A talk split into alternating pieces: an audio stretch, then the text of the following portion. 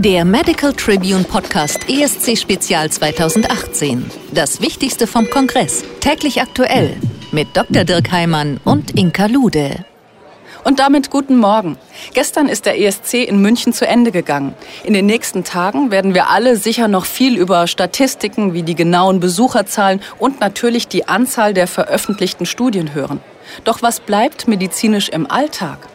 Dr. Dirk Heimann, du bist ärztlicher Redaktionsleiter Video der Medical Tribune und zudem in Mainz hausärztlich tätig. Du hast die letzten Tage über den Kongress beobachtet. Was nimmst du denn mit in die Praxis?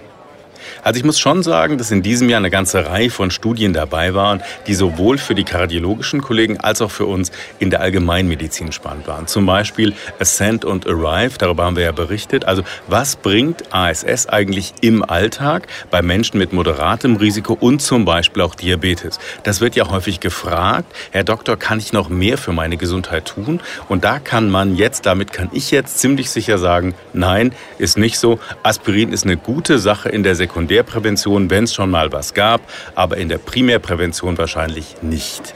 Was mir im Alltag auch eine Menge bringen wird, sind die neuen Guidelines, zum Beispiel zur Revaskularisation. Da werden wir als Allgemeinmediziner ja häufig gefragt, was hat mir mein Kardiologe da denn empfohlen und auch zur Blutdruckeinstellung. Machen wir es ganz konkret. Welche der neuen Guidelines werden deine Arbeit im Alltag vor allem verändern? Beginnen wir vielleicht mit der Guideline zur Blutdruckeinstellung, zur Hypertonie. Besonders interessant fand ich da, dass jetzt ja im Raum steht, bitte mit einer Polypille mit zwei Wirkstoffen zu beginnen.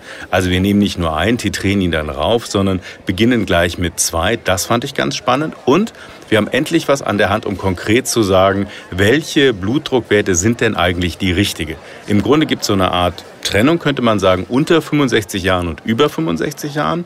Unter 65 Jahren sind es systolisch 120 bis 129 und über 65 Jahren sind so zwischen 130 und 139. Also damit kommen wir ein bisschen näher an die amerikanischen Leitlinien ran und man muss klar sagen, wir haben damit Hinweise im Alltag. Bei der Revaskularisation ist das genauso. Da ist ja immer die Frage Stand oder OP.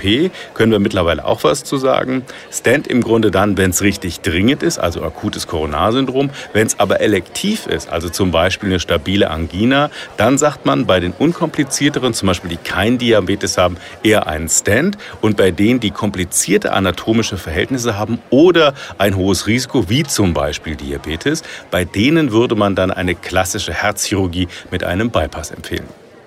Damit enden unsere täglich aktuellen Podcasts vom ESC. Die vertiefenden Links finden Sie auf unserer Website und in Ihrem Newsletter.